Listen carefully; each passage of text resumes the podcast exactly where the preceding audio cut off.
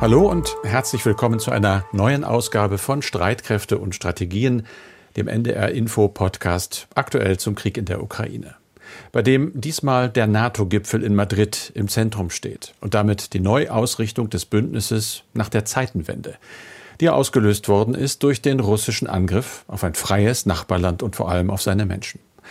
Diese Neuausrichtung mit deutlich verbesserter Reaktions- und Verteidigungsfähigkeit, das klingt für mich Baujahr 1962 und ab Sommer 81 für 15 Monate Wehrpflichtiger bei der Bundeswehr. Das klingt für mich eben sehr nach zurück in die Zukunft. Alles schon mal da gewesen. Ebenso wie die Sorgen von Moritz aus Bayern, aus dessen Mail wir ein paar Sätze zitieren. Wie überall in der Gesellschaft ist der Krieg auch oft Gesprächsthema bei mir in der Freundesgruppe. In den letzten Tagen und Wochen treibt uns vor allem die Sorge um, dass dieser grausame Krieg auch auf die NATO-Staaten übergreifen könnte. Wir stellen uns dann oft die Frage, was mit uns und unseren Altersgenossen passieren würde, sollte es wirklich entgegen aller Wahrscheinlichkeiten zum Krieg mit Russland kommen. Würden junge Männer wie wir einberufen werden oder würden erst einmal die Reservisten der Bundeswehr eingezogen? Ich möchte dem hinzufügen, dass wir niemals hoffen würden, in eine solche Situation zu geraten. Wir sind alle große Gegner der Gewalt und hoffen auf ein baldiges Ende des grausamen Krieges. Moritz hat uns gebeten, seinen Nachnamen nicht zu nennen, aber was ich sagen darf, er ist 19. Genauso alt wie ich damals 1981, als der erste Kalte Krieg in einer extrem angespannten Phase war und jederzeit hätte heiß werden können. Moritz Mail von heute, die hätte ich damals wohl nicht großartig anders geschrieben. Geht jetzt alles wieder von vorne los? Oder kriegt die Welt nochmal die Kurve und kommt mit dem Ukraine-Schock in den Knochen doch noch zur Vernunft? Verlassen können wir uns darauf nicht. Und deshalb folgt die NATO dem Grundsatz, hoffe auf das Beste, aber bereite dich auf das Schlimmste vor. Wie sie das macht, darüber spreche ich mit Andreas Flocken, dem sicherheitspolitischen Experten bei NDR Info. Mein Name ist Carsten Schmiester, ich arbeite in der Aktuellredaktion. Wir nehmen dieses Gespräch auf am Mittwoch, dem 29. Juni um 16 Uhr.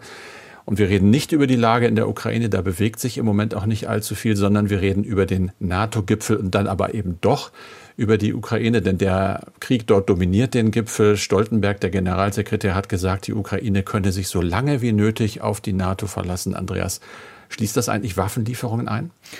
Ja, das muss man ein bisschen differenziert sehen. In der Tat, natürlich äh, werden auch Waffen geliefert, aber immer von den NATO-Mitgliedstaaten. Zelensky war ja auf dem NATO-Gipfel zugeschaltet per Video und dort hat er erneut moderne Artilleriegeschütze gefordert und auch Flugabwehrsysteme.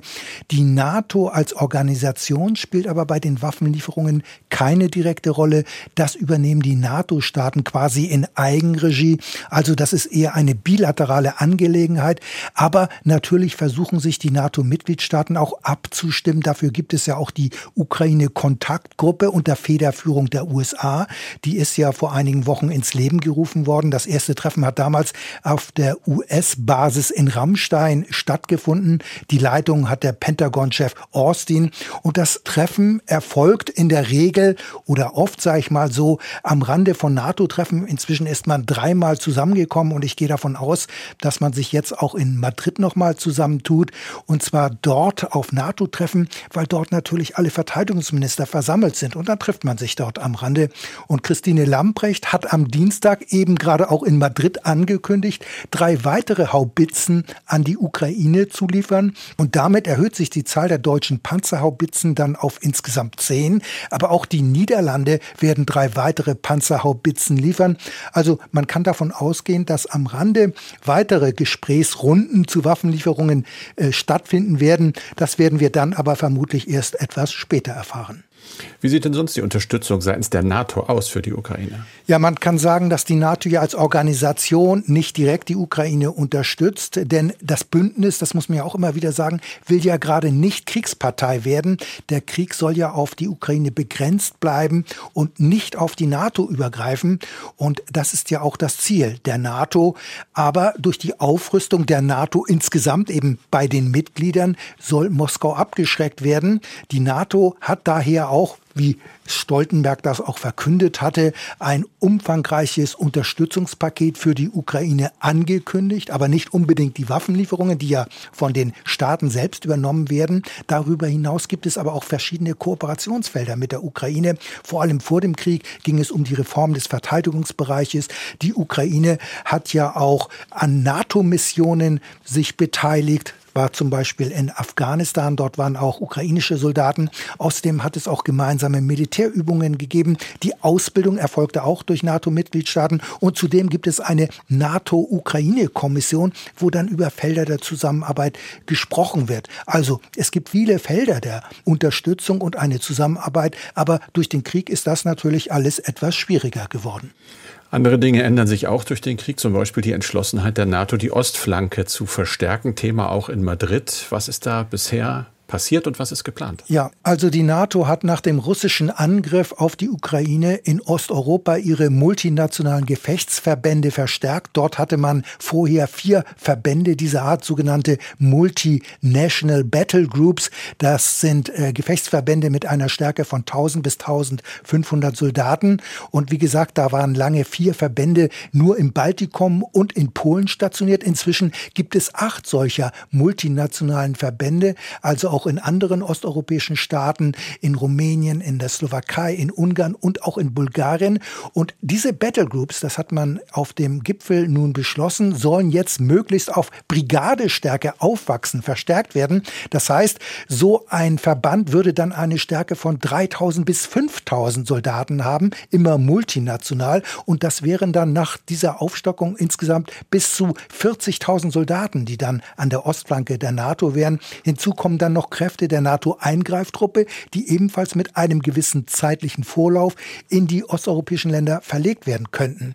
Und die Präsenz bezieht sich nicht nur auf Landstreitkräfte, sondern auch auf See- und Luftstreitkräfte. Da gibt es eine verstärkte Marinepräsenz in der Ostsee und auch äh, Flugzeuge, Kampfflugzeuge sind stationiert worden, zum Beispiel in Rumänien. Also die NATO ist schon sehr präsent an der Ostflanke, das muss man sagen. Carsten, Verstärkungen wird es aber auch an der Nordflanke geben, denn die Türkei hat ihre Blockade gegen den Beitritt von Schweden und Finnland aufgegeben, und zwar am Vorabend des Gipfels, und die Erleichterung im Bündnis ist groß. Ja, und die Überraschung war es initial auch, zumindest bei mir. Ich hatte im letzten Podcast ja noch gedacht, na, ob das klappt bei dem Gipfel. Offenbar ist da aber hinter den Türen erfolgreich verhandelt worden. Es wurde ein Memorandum unterzeichnet zwischen der Türkei, Finnland und Schweden. Stoltenberg hat dann fröhlich erklärt, die Tür sei nun offen. Aus Ankara hörte man, dass man konkrete Zusagen für Schritte in Richtung einer Auslieferung von Terrorverdächtigen erhalten habe. Man habe sich dazu auf eine bessere Zusammenarbeit bei der Rüstungsindustrie und eine Aufhebung von Einschränkungen, hier sind gemeint Waffenlieferungen, verständigt. So weit, so gut. Aber keine 24 Stunden später macht die Türkei jetzt ernst und verlangt von Schweden und Finnland konkret die Auslieferung von 33 aus ihrer Sicht terrorverdächtigen Kurden. Das hat der Justizminister gesagt. Das Ganze hat schon für erste Kritik gesorgt, unter anderem in Stockholm. Da braut sich was zusammen. Da gibt es eine einflussreiche, parteilose kurdischstämmige Abgeordnete, die im schwedischen Rundfunk gesagt hat, das sei ein schwarzer Tag in der politischen Geschichte des Landes. Sie hat gedroht mit einem Misstrauensvotum gegen die Außenministerin. Und auch der finnische Außenminister hat in einem Interview mit Tagesschau 24 sich zurückhaltend geäußert. Havisto ist sein Name. Der hat gesagt, es seien lange und schwierige Gespräche gewesen. Man sei schließlich zu einer Übereinkunft gekommen, aber man hört, die Gesetze wollen sie nicht ändern. Das klingt alles so, als ob salopp gesagt die Kuh noch nicht wirklich vom Eis ist oder aber dass zumindest danach noch was kommen könnte. Ich glaube nicht, dass die Türkei jetzt wieder auf Nein schaltet. Es gibt aber noch ein weiteres, zumindest zeitliches Hindernis. Selbst wenn jetzt alles klar geht, müssen ja die Parlamente in allen 30 NATO-Staaten zustimmen und das könnte laut Experten bis zu einem Jahr dauern, die sogenannte graue Phase. Dann sind Finnland und Schweden noch nicht wirklich NATO-Mitglieder, sondern erst auf dem Weg. Davor haben sie ein bisschen Angst, weil was passiert, wenn Russland irgendwas machen würde. Da hat äh, die schwedische Ministerpräsidentin gebeten, man möge sich doch bitte mit dem Ratifizieren beeilen. Die NATO-Eingreiftruppe soll erheblich vergrößert werden. Die NRF, die NATO Response Force, wird vergrößert von 40.000 auf über 300.000. Nur mal zum Vergleich, die ganze Bundeswehr hat rund 180.000 Soldaten. Carsten, wir sollten aber zunächst einmal erläutern, die NATO Response Force, was ist das für eine Truppe? Das ist ein ebenfalls wieder multinationaler und eben besonders schnell verlegbarer Einsatzverband der NATO. Viele Soldaten, du hast gesagt, sind dabei. Nationale Unterstützungskräfte gehören auch dazu. Dieser Verband kann, so habe ich es recherchiert, innerhalb von zwei bis 45 Tagen verlegen und dann laut NATO-Angaben für 30 Kampftage ohne Anschlussversorgung kämpfen. Also alleine sei er dann durchhaltefähig. So heißt das. Die Aufgaben sind natürlich äh, militärische Operationen zur Landes- und Bündnisverteidigung, aber auch internationales Krisenmanagement. Diese, dieser Verband, die Response Force, wird immer von einem größeren NATO-Partner als Rahmennation getragen. Das ist seit Jahresbeginn und bis 2024 Deutschland. Es gibt dann innerhalb dieser Response Force noch die sogenannte Speerspitze der NATO, die Very High Readiness Joint Task Force, VJTF.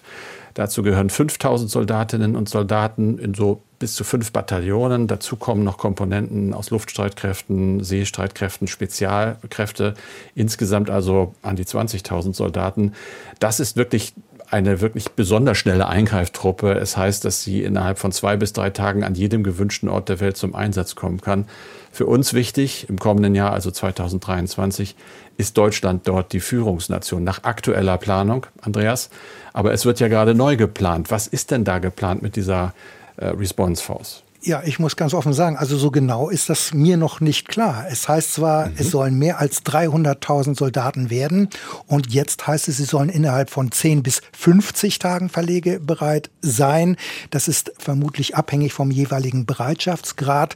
Einzelheiten müssen eben noch ausgeplant werden, auch denke ich mal, wie die Aufteilung im Bündnis sein wird und wie dann die genaue Struktur aussieht. Deutschland hat ja bisher den Anspruch äh, geäußert oder gehabt, äh, 10 Prozent der NATO-Fähigkeiten zu stellen. So ist es mal formuliert worden. Äh, ob das auch diesmal der Fall sein wird, äh, das wird man sehen. Das kann man jetzt noch gar nicht sagen. Ist die Frage, kann die Bundeswehr das denn überhaupt stemmen? Wir haben in diesem Podcast zigmal darüber geredet, dass die Bundeswehr sozusagen auf der letzten Rille fährt, blank ist, wie der Inspekteur gesagt hat des Heeres. Ja, du sagst es. Also wir haben ja auch, das muss man sehen, die kleinste Bundeswehr aller Zeiten und es ist eine riesige Herausforderung, auch beim Material. Und du hast eben den Heeresinspekteur zitiert, das Heer ist blank. Und Verteidigungsministerin Lamprecht hat trotzdem zugesagt, die Bundeswehr mit 15.000 Soldaten sozusagen daran zu beteiligen, äh, ab 2025, wenn ich das richtig verstanden habe. 65 Flugzeuge sollen gestellt werden und 20 Schiffe. Hilfe. Äh, das ist, finde ich, eine mutige Ankündigung, ähm, denn mit der Einsatzbereitschaft der Bundeswehr sieht es ja nicht so gut aus. Neulich hatte ja die Verteidigungsministerin mal erläutert, von 51 Tiger-Kampfhubschraubern seien nur neun einsatzbereit und das durchzieht sich auch bei den anderen Waffensystemen, vielleicht nicht so dramatisch wie in diesem Fall der Kampfhubschrauber, aber Geld, das muss man sagen, hilft hier allein nicht und nochmal zu den 15.000 Soldaten. Der Hintergrund ist offenbar, dass 2025 erstmal erstmals eine voll ausgerüstete Bundeswehr-Heeresdivision bereitstehen soll. Versprochen hat man der NATO allerdings drei insgesamt, aber das sind noch ein paar Jahre hin. Aber das Hauptproblem der Bundeswehr wird so sein, die personellen Herausforderungen, die damit einhergehen. Die Bundeswehr hat rund 183.000 Soldaten, allerdings sind tausende Dienstposten nicht besetzt. Und das Rekrutierungsproblem ist ein ganz, ganz großes Problem für die Bundeswehr. Es gibt andere Probleme politischer Art, die bei dem NATO-Gipfel besprochen werden. Zum Beispiel, wie ist eigentlich unser Verhältnis als NATO zu Russland? Und da denkt man natürlich an die Russland-NATO-Grundakte von 1997. Damals wirklich andere Zeiten, da hat man sich die Hände gereicht, da hat man sich auf eine Kooperation verständigt, auf freie Bündniswahl von Staaten, man hat die Unverletzlichkeit der Grenzen erklärt der russische Angriffskrieg, ja, der verstößt natürlich gegen diese Grundakte. Hat die jetzt noch irgendeine Relevanz? Ja, ich würde meinen, die hat keine Relevanz mehr, denn die NATO-Russland-Grundakte stammt noch aus einer Zeit, als Russland noch ein NATO-Partner war. Und Russland hat ja damals 1997 auch der NATO-Osterweiterung zugestimmt. Und im Gegenzug hat die NATO auf eine dauerhafte Stationierung von größeren Truppenverbänden verzichtet. Also äh, man hat zwar keine konkreten Zahlen genannt, aber die Rede war von substanziellen Truppen und damit war eigentlich gemeint, so ist die Interpretation, dass dort keine Truppen dauerhaft stationiert werden sollten, äh, die eine Größe von 5000 äh, Soldaten haben, also Brigadestärke sagt man dazu. Außerdem hat die NATO in dieser Grundakte zugesichert, es würden keine US-Atomwaffen in Osteuropa stationiert. Die Osteuropäer wollten, dass die NATO-Russland-Grundakte offiziell für obsolet erklärt wird. Deutschland bzw. konkret der Bundeskanzler ist allerdings dagegen, obwohl diese Grundakte de facto keine Relevanz mehr hat. Aber aus Sicht äh, der Bundesregierung kann auf diese Weise dann nicht unbedingt ähm, diese Kündigung oder diese Abkehr von der Grundakte ausgelegt werden als ein aggressives Verhalten des Westens. Also zu hören ist jetzt aber äh, in den NATO-Dokumenten wird die NATO-Russland-Grundakte einfach nicht mehr erwähnt. Das ist so eine Art Kompromiss möglicherweise.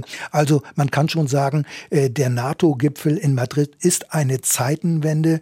Man setzt massiv auf militärische Abschreckung. Früher war der Ansatz Sicherheit bekommt man durch Abschreckung und Dialog. Diesen Dialog, den gibt es praktisch nicht mehr, weil Putin für Brüssel, für die NATO kein Verhandlungspartner mehr ist. Er ist unglaubwürdig geworden. Also es wird massiv aufgerüstet. Das 2-Prozent-Ziel der NATO ist nach dem russischen Angriff auf die Ukraine überhaupt kein Problem mehr. Es dürfen auch mehr sein, hat der NATO-Generalsekretär auf seiner Pressekonferenz gesagt und auch deutlich gemacht. Carsten, ist denn das 2 Prozent auch für Deutschland jetzt überhaupt kein Problem mehr? Das werden wir ja mal sehen. Im Moment zumindest nicht, nicht zu hören, nicht für die Ampelregierung. Bundeskanzler Scholz hat ja gerade nach dem G7-Gipfel in dem ARD-Interview gesagt, man werde in den kommenden Jahren 70 bis 80 Milliarden Euro ausgeben für die Bundeswehr. Da zählt sicher das 100 Milliarden Euro Sondervermögen dazu. Trotzdem viel, viel Geld. Der Finanzminister, der ja eigentlich auf der Kasse sitzt, hat trotzdem gesagt, die Schuldenbremse halten wir ab 2023 wieder ein er allein weiß, wie das gehen soll, wo dann gestrichen wird, eben möglicherweise nicht so sehr bei der Bundeswehr. Es gibt aber, das schreiben alle, ein großes Risiko, nämlich die vielen Unsicherheiten. Wie wird der Krieg in der Ukraine sich weiterentwickeln? Was bedeutet das auch für Deutschland, für die Finanzen? Was ist los mit der Energiekrise, die da möglicherweise auf uns zukommt. Wie wird die Pandemie weiter die Wirtschaft schwächen und damit die Steuereinnahmen senken? Also da sind im Prinzip ganz viele Fragezeichen. Aber im Moment, du hast gefragt, ist es ein Problem? Würde man aus Berlin hören? Nein. Man hat sich festgelegt, die Bundeswehr mit viel, viel Geld auf Stand zu bringen. Und ich denke, das wird schwer, einfach international zum Beispiel davon wieder abzugehen, relativ schnell. Es gibt einen Gedanken, den ich hatte, die Erfahrung lehrt ja, solange der Krieg noch gekämpft wird und präsent ist in unseren Köpfen und damit auch das Gefühl, dass wir bedroht sind, wird es vermutlich wenig Widerstand geben. Aber irgendwann und hoffentlich schnell ist dieser Krieg vorbei und dann ist es leider so, dass Menschen auch sehr schnell diese Bedrohung aus dem Kopf verlieren und dann wird sicher wieder diskutiert werden über dieses viele Geld für Russland. Lange hat es ja immer geheißen, Sicherheit in Europa kann es nur mit Russland geben und nicht gegen Russland. Das ist jetzt vorbei, denn Russland ist kein Partner mehr für den Westen. Wie will die NATO mit Russland umgehen? Ja, man sieht sie jetzt als neuen Feind an. Das ähm, ist zu hören aus Madrid, ganz klar. So wird argumentiert und äh, es wird sicherlich zunächst mal eine Eiszeit äh, ausbrechen. Es wird dann vermutlich ja immer wieder trotzdem äh, Gespräche geben. Man sieht sich bei den Vereinten Nationen. Man ist ja nicht aus der Welt und letztlich erwarte ich anhaltende Diskussionen auch innerhalb der NATO wie auch äh, bei den G7 und immer auf internationaler Ebene, dass eben Leute sagen, Russland ist halt da, Russland ist eine Nuklearmacht. Wir müssen weiter mit Russland und gegebenenfalls auch mit Putin zumindest reden. Aber das Ganze wird natürlich extrem zurückgefahren. Das Ganze ist ja auch Teil sozusagen des neuen strategischen Konzeptes, Andreas, das äh, dort in Madrid beschlossen worden ist. Was wird denn sich da jetzt ändern und warum? Ja, man muss erst mal sagen, das ähm, alte strategische Konzept, das bisherige, ist ja inzwischen zwölf Jahre alt. Es stammt aus dem Jahr 2010 und da war Russland eben noch als strategischer Partner genannt worden. China fand überhaupt keine Erwähnung und damals war die Welt sozusagen noch in Ordnung, wenn man diesen Vergleich vielleicht so ein bisschen ziehen kann. Und seitdem hat sich eben sehr, sehr viel verändert, gerade in Europa. Russland hat die Krim annektiert 2014, ist seitdem auch kein Partner mehr. Du hast es auch erwähnt. Und äh, in diesem Zusammenhang trägt natürlich das neue strategische Konzept diesen Veränderungen Rechnung. Russland ist jetzt für die NATO die bedeutendste direkte Bedrohung für dies Bündnis für Europa, für den Westen. Und man will eben verhindern, dass Moskau die Bündnispartner angreift. Und daher setzt man auf Aufrüstung, auf Abschreckung. Und es wird in dem strategischen Konzept auch auf die Gefahr durch Cyberattacken hingewiesen. Das hat inzwischen eine ganz neue Dimension. Und natürlich geht es in dem Papier auch weiterhin um die Bekämpfung des internationalen Terrorismus, auch an der Südflanke der NATO, also in Nordafrika. Also mit dem neuen strategischen Konzept versucht die NATO, sich den veränderten sicherheitspolitischen Rahmenbedingungen anzupassen. Und erwähnt wird in diesem strategischen Konzept auch China. In der NATO ist aber ja auch zuvor lange gerungen worden, ob China eine Bedrohung ist oder ob es eher eine Herausforderung darstellt für das Bündnis Carsten. China ist jetzt aber auch für die NATO relevant, obwohl das Vertragsgebiet der NATO ja eigentlich der nordatlantische Raum ist. Das stimmt. Und früher war China überhaupt kein Thema für die NATO, aber China hat eben seine geopolitische Zurückhaltung abgelegt und seitdem fühlt sich die NATO durchaus herausgefordert. Ein Beispiel dafür ist zum Beispiel die Tatsache, dass äh, Australien, Neuseeland und Japan zum Gipfel nach Spanien eingeladen worden sind, Südkorea auch. All diese Länder verbindet eine Rivalität gegenüber China und auch dessen Militärpräsenz im indopazifischen Raum. Das alles äh, begründet so ein bisschen dieses neue Gucken auf China seitens der NATO, hinter dem aber auch ganz massiv Amerika steckt, die USA, die haben sich natürlich äh, im Prinzip sehr auf China als Herausforderung konzentriert auch schon bevor der Ukraine-Krieg ausgebrochen war und mussten sich dann sozusagen rekalibrieren, also neu einstellen. Jetzt, was wir hören, wird tatsächlich China als Herausforderung bezeichnet, nicht als Bedrohung. Das hätten sich die USA wahrscheinlich gewünscht. Äh, ich höre das aus Berichten, die wir aus Madrid bekommen. Also Herausforderung, das entspricht in etwa so dem deutschen Angang. Die Deutschen gehören dazu den NATO-Mitgliedern, die vorsichtiger sind. Natürlich auch, weil es da ganz massive wirtschaftliche Interessen gibt. Andreas, zum Schluss noch eine E-Mail vielleicht von Finn Hexel. Der hat uns geschrieben, hallo, ich habe mich gefragt, ob auch afrikanische bzw. asiatische Staaten, die nicht gut auf Putin zu sprechen sind und sich von anderen Ländern wie Russland und China etwa bedroht fühlen, Mitglieder der NATO werden können, wenn sie die Bedingungen erfüllen, aber sich kein NATO-Staat neben ihnen befindet. Ja, man muss feststellen, es ist nicht möglich, dass beispielsweise Singapur oder Kenia NATO-Mitglieder werden. Ähm, der NATO-Vertrag bezieht sich geografisch auf den Nordatlantik. Er heißt ja offiziell auch Nordatlantik-Vertrag. Und der Artikel 6 des Vertrages legt noch einmal fest, dass sich die Beistandspflicht bezieht auf Staaten in Europa oder Nordamerika beziehungsweise auch auf die Türkei, auf das Gebiet der Türkei. Außerdem bezieht es sich auf die Inseln, die zu diesem Vertragsparteien gehören, nördlich des Wendekreises des Krebses. Also alles, was südlich dieses Wendekreises ist, gehört nicht mehr zum Vertragsgebiet. Aber die NATO hat durchaus Partnerschaften mit Ländern in Asien, mit Japan, mit Südkorea, Australien, Neuseeland und anderen Staaten. Und vor diesem Hintergrund versucht man natürlich auch den Kontakt zu halten, auch wenn es nicht quasi echte Mitglieder sind. Aber die Staaten sind ja auch, zumindest die Staats- und Regierungschefs, hier nach Madrid zu diesem NATO-Gipfel eingeladen worden. Unsere Mailadresse, wie immer sage ich sie zum Schluss nochmal, streitkräfte.ndr.de, Streitkräfte dabei mit AE. Und das war es für diesen NATO-Podcast sozusagen mit Andreas Flocken und mit Carsten Schmiester.